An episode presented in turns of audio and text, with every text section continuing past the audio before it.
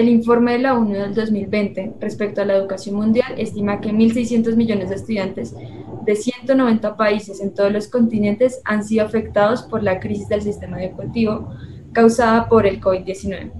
El reflejo de un problema que lleva décadas siendo denunciado con el aumento de la brecha digital, la desigualdad y la desactualización de las formas de enseñanza. Entendiendo tal panorama, ¿Cuáles cree que deben ser las prioridades de corto plazo a tomar en cuenta por el gobierno y las instituciones educativas para disminuir el impacto de esta crisis? muchas gracias. Lo primero que tenemos que reconocer es que estamos viviendo una guerra. Esperamos pronto superar este tema de la pandemia, pero la pandemia fue una guerra. Fue una guerra de un microbio contra toda la humanidad. Todas las guerras generan indudablemente unos impactos negativos a, cualquier tipo de población a la que afecte. Esto es un tema indudablemente de reconocimiento, es una verdad común, es un lugar sobre el cual no vale la pena explorar. Ahora bien, ¿qué hay que hacer frente a esas situaciones? La humanidad siempre ha salido adelante de los grandes desafíos y las grandes vicisitudes que eh, se le, han impuesto y le han aparecido. Las pestes, las guerras, eh, los problemas, digamos, de enfrentamientos o los problemas de entendimiento entre naciones. Pero en este caso estamos eh, acudiendo a una, digamos, afectación mundial que generalmente aumentó la brecha en el desarrollo educativo entre muchísimas generaciones y entre un grupo y grupos profesionales muy grandes. ¿Qué hacer para recuperar esto? Yo diría que lo primero que hay que hacer es recuperar el tiempo perdido. Se ha perdido además un tiempo muy valioso. Primer punto, hay que recuperar ese tiempo perdido porque no solamente es el tema de la brecha digital, sino también la afectación para estas generaciones que estaban en formación. El último estudio que acabo de, leer, un estudio que me llegó en la revista Newsweek, se refiere a que este año de pandemia puede generar dos o tres años de retraso nuevamente en la formación de, los, de, las habilidades cognitivas, especialmente los estudiantes en los primeros años de educación, en la educación se llama la educación básica primaria. ¿Por qué? Porque esos estudiantes, digamos, estuvieron aislados en sus casas y no desarrollaron las habilidades de integración social que requiere la educación. Entonces, lo primero que tenemos que hacer es recuperar ese tiempo perdido. ¿Y cómo tenemos que recuperar ese tiempo perdido? El tiempo perdido lo tenemos que recuperar primero que todo con técnicas de integración, de reintegración nuevamente a la educación. No se trata de abrir las puertas de las universidades o de los colegios o de las pequeñas escuelas nuevamente y decir vengan todos para acá, sino que hay que abrirlas pero con un proceso de readaptación. Hay que readaptar a nuestros estudiantes, readaptarlos a unas nuevas condiciones. La pandemia pasará, pero la virtualidad no se irá. Eso lo he repetido en todos mis, mis discursos y mis intervenciones en la universidad. Y eso quiere decir que nosotros tenemos que readaptar a nuestros estudiantes para que aprendan primero a vivir el entorno presencial con un enfoque distinto. Vamos a tener una presencialidad mucho más activa, porque el que quiera ser pasivo en la presencialidad simplemente puede optar por quedarse conectado a los medios técnicos de educación remota, que no son los ideales. Y segundo, además de ese proceso de adaptación, de, acompañamiento, donde tiene que haber una consejería, donde tiene que haber una serie de acompañamientos también desde el punto de vista psicológico, esos son eh, elementos muy importantes, pues está también el acompañamiento técnico, porque vamos a tener que integrar a nuestros estudiantes en nuevos modelos del aprendizaje a, a, distancia, pero que no es simplemente la educación remota del Zoom, es la interactuación del estudiante a través de estos sistemas.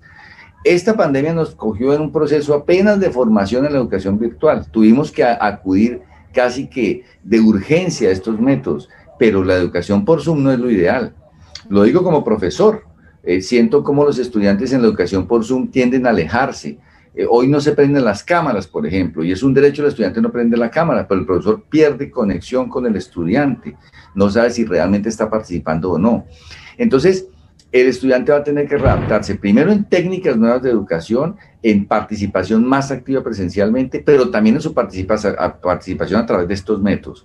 Eso tiene que hacerlo la universidad, la universidad y, las escuelas, los colegios tienen que habilitar y capacitar a los estudiantes en ese proceso de readaptación para que se integren a estos dos nuevos modelos educativos. Entonces, recuperar el tiempo perdido. Segundo, el acompañamiento tanto académico como un acompañamiento también desde el punto de vista de, psicología, de entrenamiento. La pandemia ha generado problemas mentales, ha, generado afectaciones, digamos, en el desarrollo de capacidades cognitivas. Eso hay que solucionarlo con este acompañamiento. No es suficiente, repito, abrir las puertas y que nuevamente volvamos todos.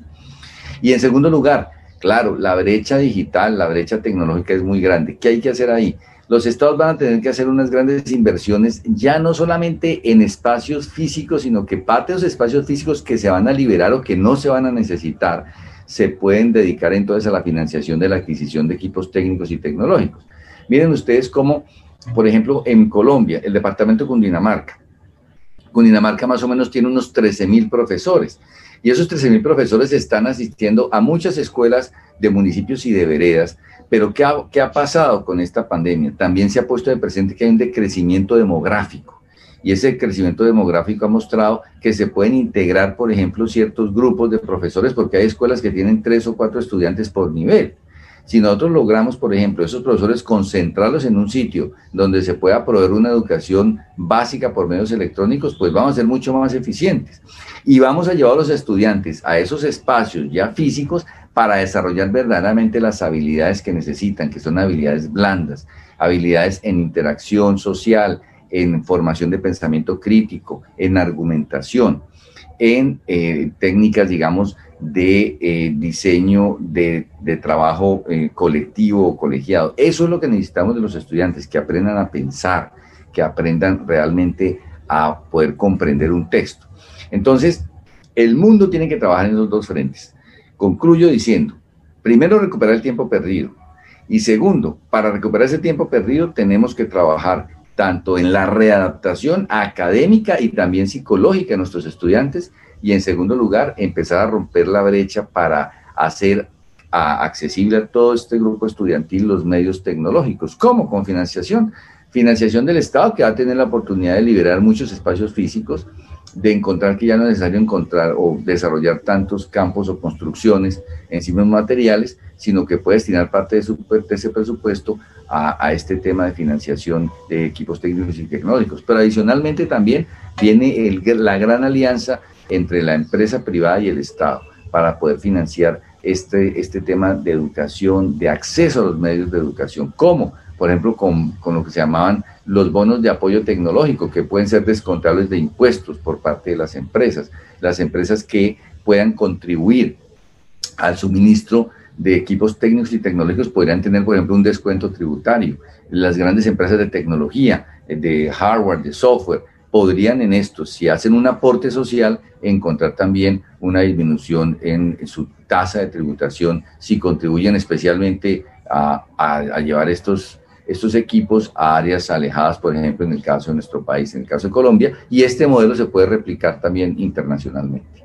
Entonces tenemos mucho para hacer en este campo, pero para, a mi juicio, esa es eh, una de las soluciones como primer paso para contribuir a esa gran brecha que ha acentuado la pandemia. Vale, perfecto. Entonces, em, ahora vamos a pasar con la otra pregunta.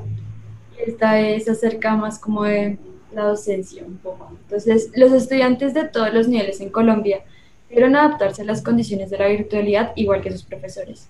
Sin embargo, somos una sociedad que no ha avanzado a lo largo de las últimas décadas por la senda de la virtualidad. Por ejemplo, el externado antes de la pandemia estaba apenas empezando la expansión, como hablábamos, de las aulas virtuales y incipientes uso de plataformas como Zoom o Words por lo que preguntamos específicamente dos cosas. La primera es cómo se debe continuar con el proceso de adaptación a la era de la virtualidad, aun cuando es esencial volver a las aulas.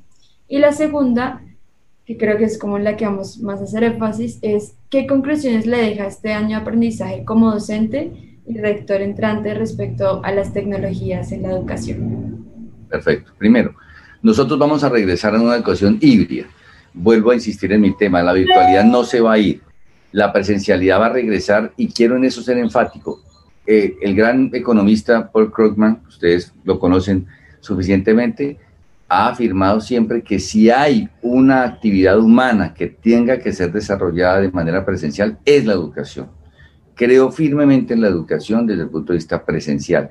La conexión profesor-estudiante es fundamental porque además construye en el ejemplo la virtualidad supone una distancia, pero la presencialidad también permite o supone esencialmente construir en el ejemplo, en la interacción personal, que es esencial como instrumento naturalmente para desarrollar una buena formación en conocimientos y una buena formación humana.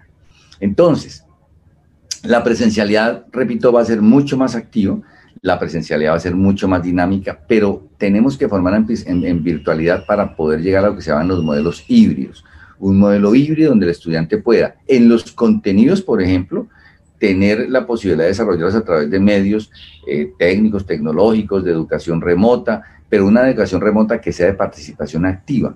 Aquellos los profesores, por ejemplo, en los Estados Unidos, podemos tomar como referente ese modelo. Las grandes universidades, MIT, Harvard, están trabajando en los modelos híbridos a partir de la presencia del profesor en el aula de clase, con un grupo de estudiantes presenciales y otros por vía remota. Ya en el externado lo estamos haciendo nosotros. Necesitaremos implementar unos sistemas o estructurar unos sistemas que nos permitan una muy rápida conexión con quienes no están presentes en el aula de clase para poder trabajar inclusive eh, sistemas de capacitación o de preguntas o de cuestionamientos en tiempo real y de comunicación con sus compañeros. Esa, falta, esa parte nos falta desarrollar. Entonces, a la primera pregunta, ¿es la educación híbrida lo que nosotros tenemos que empezar a fortalecer?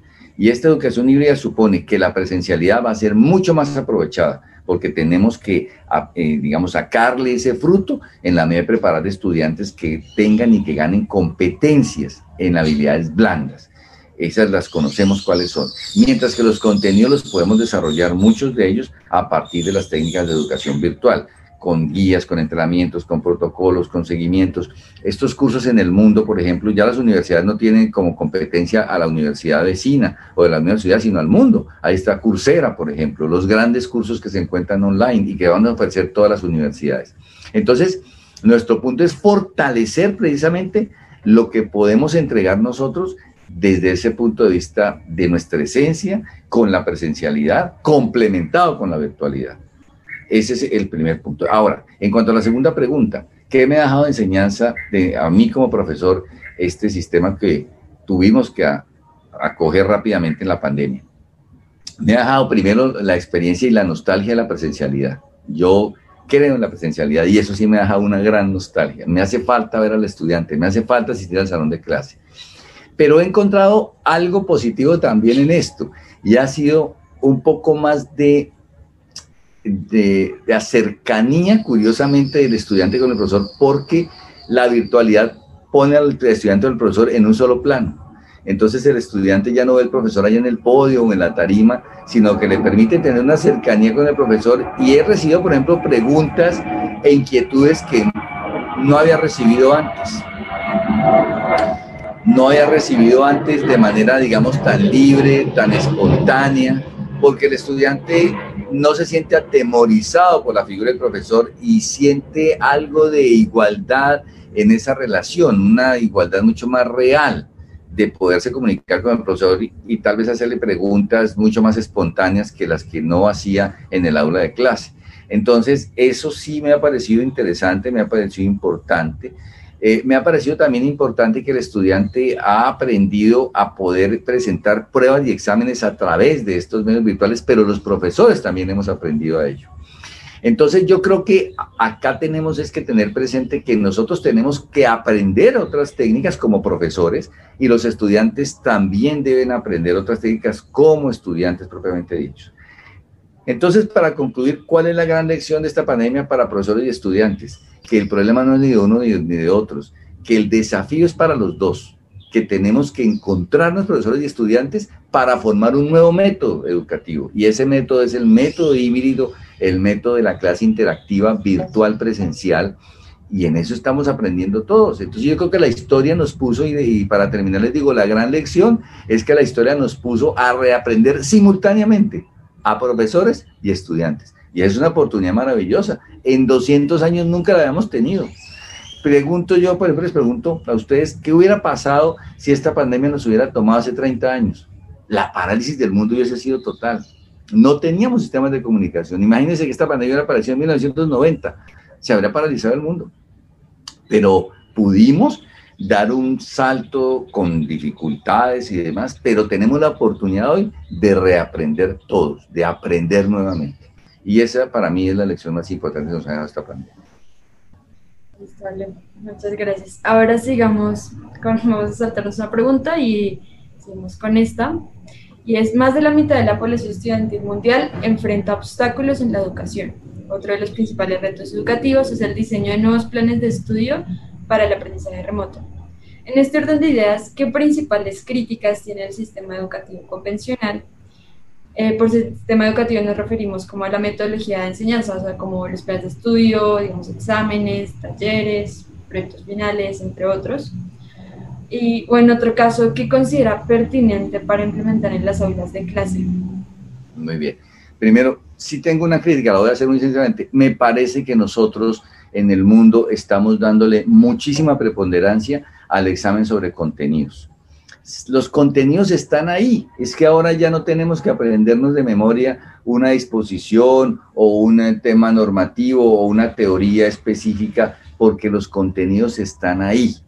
Pero ¿qué pasa? Estamos continuamos dándole preponderancia al, al sistema memorístico, al, al, sistema de refrendar qué tanto conocimiento, contenidos tiene el estudiante, pero no le estamos enseñando verdaderamente a trabajar grupalmente, a argumentar, a formar pensamiento crítico y también a desarrollarse grupalmente como estudiante, a poder, a poder desarrollar técnicas de trabajo grupal mediante análisis casuístico es que no estamos enseñando a nuestros estudiantes a resolver problemas. Y yo creo que esa es una de las grandes críticas al sistema convencional. El sistema convencional de educación, de educativo, que, lleva muchos años, siglos, pues ha sido un sistema que se ha estructurado sobre contenidos. Pero es que hoy en día todos tenemos acceso a los contenidos. Antiguamente, ustedes preguntaban, hace 30 años había personas que se sabían de memoria una circular del Banco de la República y eran especialistas en la circular y de pronto ellos solo la conocían y además guardaban con celo esa información. Hoy en día la información y los contenidos están ahí. Cualquier persona, inclusive no formada en esas competencias profesionales, tiene acceso a ella. ¿Qué es lo importante? Aprender a analizar esa información. Y para ello tenemos que capacitar al estudiante también con habilidades filosóficas en las ciencias sociales, como en nuestra universidad. Una buena base de filosofía, una buena base en cuanto a la, formación de, técnicas de argumentación. Si tenemos una buena base filosófica, vamos a técnicas de argumentación, vamos a técnicas de construcción de pensamiento crítico. Y para ello también vamos a tener que encontrar unas soluciones a problemas que recibimos en la educación superior y son deficiencias en las técnicas de lectoescritura que traen nuestros estudiantes del bachillerato. Unas grandes deficiencias en dos elementos, razonamiento matemático y lectoescritura. Colombia no tiene un buen nivel de reconocimiento en estos dos temas, en las pruebas de, de, educación internacionales, siempre obtenemos un nivel deficiente a nivel general, quiero decir, en esos dos indicadores. Entonces la universidad, ¿qué puede hacer?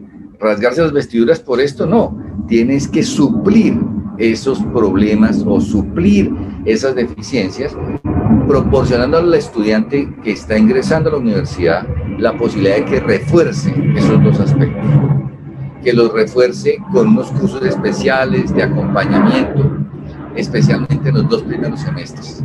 Dos o tres primeros semestres necesitamos reforzar mucho esos dos aspectos para lograr que el estudiante realmente se compenetre en lo que es la educación universitaria, donde va a necesitar esos elementos.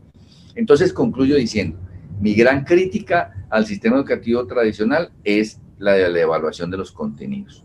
Hoy en día tenemos que volcarnos a una formación en habilidades blandas y a poder examinar a los estudiantes sobre eso. ¿Por qué no podemos decirle al estudiante, mire, ten, le voy a entregar este caso, vaya si me lo trae mañana resuelto? Es también un tema de confianza, es un tema de compromiso, es un tema de poder saber qué tanto el estudiante pudo encontrar. Y uno como profesor sabe si recibió una ayuda, si no recibió una ayuda. Es decir, es muy fácil para el profesor apreciar si realmente el estudiante se desempeñó bien o mal en esa prueba, que es simplemente como eso, darle la oportunidad de que él se rete a sí mismo. Y nosotros constante pensamos lo mismo porque Sí, bueno, a nosotros nos ha pasado que muchos de los estudiantes como que están, digamos, desmotivados en ese aspecto de educación y siento que es por eso, porque ellos vienen a la universidad y vienen a memorizar precisamente y no le ven como ese interés a investigar, a, como, cosas. Eso ya pasó.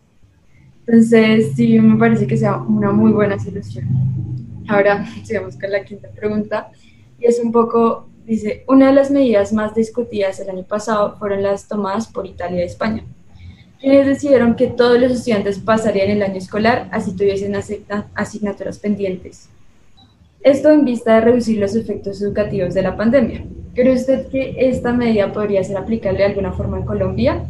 O, otro, o en otro caso, ¿qué principales críticas tiene con respecto a estos métodos de evaluación que se han venido aplicando en los colegios todavía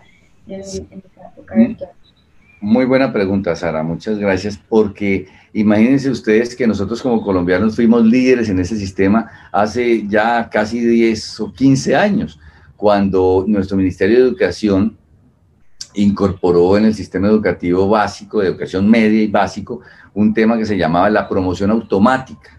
Y la promoción automática consistía en algo muy parecido, y era que no había reprobaciones de curso, sino que con un promedio mínimo el estudiante podía continuar el curso siguiente para que se redujera también la deserción estudiantil y se redujera también la reprobación y la generación de grupos muy heterogéneos porque estaban conformados por diferentes edades.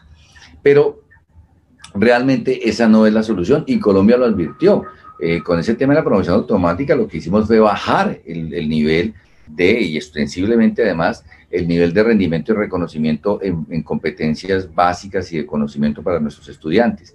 Entonces, soy absolutamente opuesto a una solución de esa naturaleza, porque es que esto no se, esto no se soluciona, o la problemática mundial que hemos tenido no se soluciona generando lo que yo llamo títulos vacíos. ¿Qué es un título vacío? ¿Qué sacamos otorgándole el, el reconocimiento o el título al estudiante si realmente está vacío porque no tiene formación? No lo estamos certificando sobre nada estamos dándole simplemente un título que le va a crear una frustración peor, porque va a enfrentarse o va a creer que tiene una habilitación cuando no la tiene. Es como entregarle a una persona una licencia de conducción sin haber pasado el examen de conducción. ¿A dónde lo estamos eh, orientando? A que en la primera oportunidad que tenga de conducir un vehículo pueda ocasionar realmente un, accidente, por ejemplo, que no lo estamos realmente eh, habilitando, certificando para ello. Es lo que se llaman los títulos vacíos. Y con títulos vacíos el mundo no se transforma, no se transforma. Esto no es el tema del otorgamiento de títulos per se. Entonces, creo que ese sistema no es el sistema correcto. Lo que tenemos es que reconocer que tenemos un problema. El problema cuál fue? Que esta pandemia generó una ruptura en, la, en la formación del proceso educativo y hay que sanearlo, hay que solucionarlo. ¿Cómo? Acudiendo a las técnicas que mencioné en la primera pregunta en la primera pregunta, recuperando el, tiempo perdido mediante esas técnicas de acompañamiento. Seguramente hay un sacrificio mayor. ayer leía también en un artículo de prensa cómo ya varios eh, departamentos en Colombia eh, que tienen un sistema, digamos, de, de, de secretarias de educación eh, con cierta autonomía, están, van a disponer durante el año 2021 finales y 2022 el tema de reducir los espacios de vacaciones precisamente para poder sufrir y para poder eh, mm, digamos que reemplazar o anticiparse a, soluciones, mm, digamos que podrían llevar muchos años. Entonces, mediante estos temas de reducir periodos vacacionales, trabajar sábados y algunos domingos quincenalmente, pues eh, se piensa con eso eh, atender el tiempo perdido o recuperar algo de ese tiempo perdido. Listo. Entonces nos quedaría una última pregunta y es al respecto más o menos de que nuestra, nuestro, bueno, los estudiantes en general, nuestra población estudiantil, tiene muchas distracciones a la hora de conectarse y pues en general de la ecuación. Entonces, en este, en esta, digamos, en este contexto, ¿cómo, digamos, a manera de, digamos, ya basado en su experiencia de docencia y todo esto, cómo haría que, esta, que la educación pudiera ser más atractiva para estas personas? Perfecto, sí. El, el, gran problema es que nunca nos enseñaron a recibir una clase por, por, medio virtual. Nos encontramos de pronto, yo hace un año exactamente, dicté mi última clase eh, como el 14 de marzo y, el, y el, ya el 22 de marzo, una semana después, estaba dictando clase por el sistema Zoom. Nadie me preparó para ello como profesor y nadie preparó a nuestros estudiantes para ello. Entonces, súbitamente nos vimos enfrentados a una realidad para la que no estábamos preparados. Y eso ha hecho que no la sepamos. Seguramente algunos profesores tenemos deficiencias en ello y otros estudiantes tampoco tienen, digamos, una formación para este tema. De suerte que lo primero que yo haría sería una formación en esa educación virtual en esa educación, digamos, por medio a distancia, por medio no presencial. Y ese sistema educativo tiene que llevar a que el estudiante tiene que interactuar para que el profesor se pueda percibir que el estudiante está presente, aún virtualmente, y eso tiene que ser con unas técnicas ya de, por ejemplo, formulación de preguntas aleatorias. Yo lo hago como profesor, pero la formulación de pregunta aleatoria pues me genera problemas porque mientras que ubico a uno, se conecta al micrófono, pueden pasar a veces minutos. A veces no lo hago tanto porque les quiero contar mi experiencia que Sara me lo habilitaba. Ah, he tratado de hacer preguntas aleatorias y resulta que mientras se hay conexión al micrófono se consume hasta un minuto. Si uno lo suma se toman 10 minutos las participaciones aleatorias. Entonces, vamos a editar un sistema que sea mucho más hábil, mucho más, digamos, ágil y expedito en cuanto a conexión por vía chat. La conexión, por ejemplo, también con los sistemas de micrófono siguen siendo muy deficientes eh, y tenemos que tener los sistemas que se llaman hoy en línea. Hay un sistema de, comunicación permanente en línea para que el estudiante se mantenga sin apagar el micrófono. Lo de la pantalla es un tema opción porque también se considera que es parte de la privacidad. El estudiante que no quiera aprender la pantalla, pues puede no hacerlo. Pero es ahí donde tenemos que incentivar también el sistema híbrido, que lo que sea educación virtual sea más que todo de contenidos, de formación, pero llevar la presencialidad al tema de interacción, al tema de comunicación, al tema de análisis, al tema de participación con otros, de trabajos en grupo, de análisis de casos de manera colectiva. Entonces, esto es lo que tenemos que hacer, formar en contenidos en la de educación virtual, a distancia, remota, como quiera llamársele, con interacción, pero fomentar la educación ya presencial para lo verdaderamente necesario es lo que yo llamo, la educación presencial va a ser mucho más activa porque la vamos a sacar muchísimo más provecho ahora. Ahora sí la vamos a apreciar.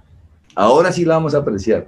Y yo estoy seguro, seguro que los estudiantes, así como los, quienes trabajan remotamente, van a apreciar mucho eh, su lugar de trabajo, porque no es la facilidad de quedarse en casa, es que en casa también hay otras labores que impiden realmente esa concentración muchas veces.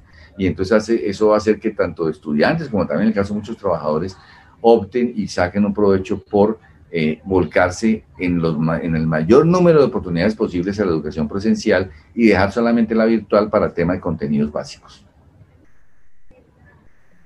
Muchas gracias, profesor. Pero ya como último tema, queremos hacer una pregunta, digamos, de ñapa, como se les dice. Y esta va a tener una perspectiva más de salud mental. La Organización de las Naciones Unidas advierte ya en 2019 que la tercera causa de muerte en, en poblaciones de 15 a 19 años es eh, suicidio.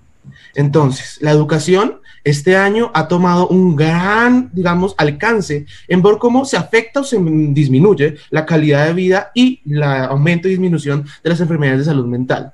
Como próximo rector del externado y como uno de los grandes dirigentes de la educación en el país, entendiendo este puesto como, digamos, el ejemplo de la nación y hacia la nación, ¿cómo digamos, qué procesos podría encaminar para que la salud mental de los estudiantes no se siga deteriorando por los procesos de virtualidad y para que podamos mejorar, aún si llega una tercera ola o cuarta ola, retrasando la presencialidad unos meses más. Entonces, ¿qué podríamos hacer o qué podría hacer el rector del externado como de gran líder de la educación en el país?